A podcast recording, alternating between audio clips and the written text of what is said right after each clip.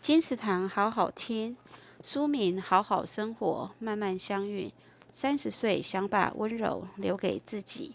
作者黄山料，献给受了伤却不敢讨拍的你，与自己和解，回到最初的心。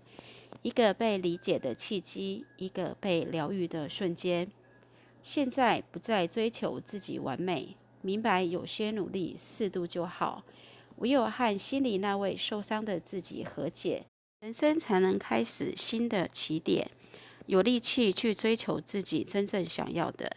三十岁以前，请记得卸下责任，放下不爱你的人，留一点时间给自己，请自己拥抱自己，安心制服在自己温暖的怀抱。好好生活，慢慢相遇。